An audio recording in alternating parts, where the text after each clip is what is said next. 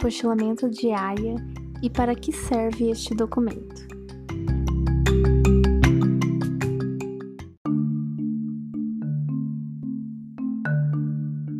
A apostila de Haia é de origem francesa, que provém do verbo apostiller, que significa anotação e tem significado de uma publicação, ou seja, é uma anotação à margem de um documento ou ao final de uma carta. Nesse caso, torna menos burocrático o processo de reconhecimento de documentos no exterior.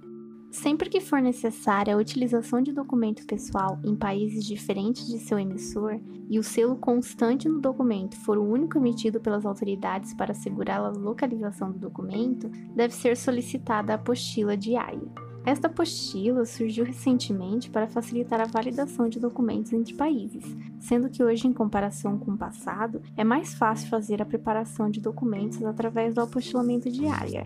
Os trâmites antigos só são necessários hoje em documentos apresentados em países que não participam do apostilamento.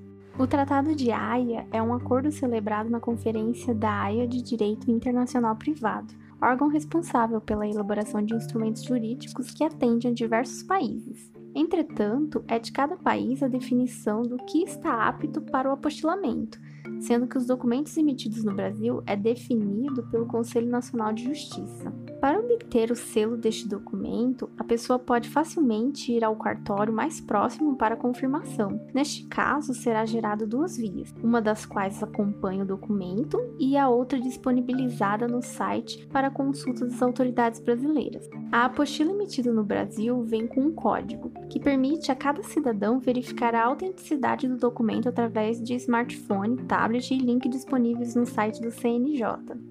O valor da apostila vai depender do cartório ou tabelionato que presta serviço de apostilamento dos documentos. Uma característica interessante é que a apostila não vence, mas também não influi na validade dos documentos apostilados.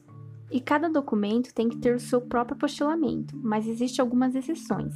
Não é necessário ser o documento original para fazer o apostilamento, basta ter uma cópia autenticada. Em relação à tradução do documento, Traduz-se primeiro o documento que vai ser apresentado no exterior e é realizado o apostilamento de ambos, o original e o traduzido. E vale ressaltar que documentos a serem apresentados perante a autoridade brasileira, a tradução juramentada deve ser feita no Brasil.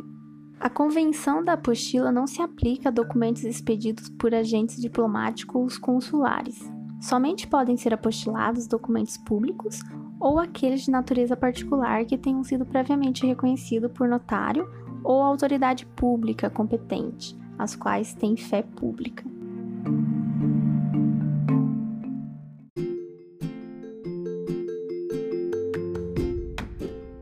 Em conclusão, o apostilamento de AIA trouxe facilidade para as pessoas que se deslocam para o exterior, tendo em vista que facilita muito o procedimento de verificação de documentos que precisa ir para outros países, e que antigamente costumava ter um grande número de burocracias para realizar estes procedimentos, e que hoje basta que o cidadão se desloque até o cartório mais próximo com os documentos necessários para fazer o apostilamento.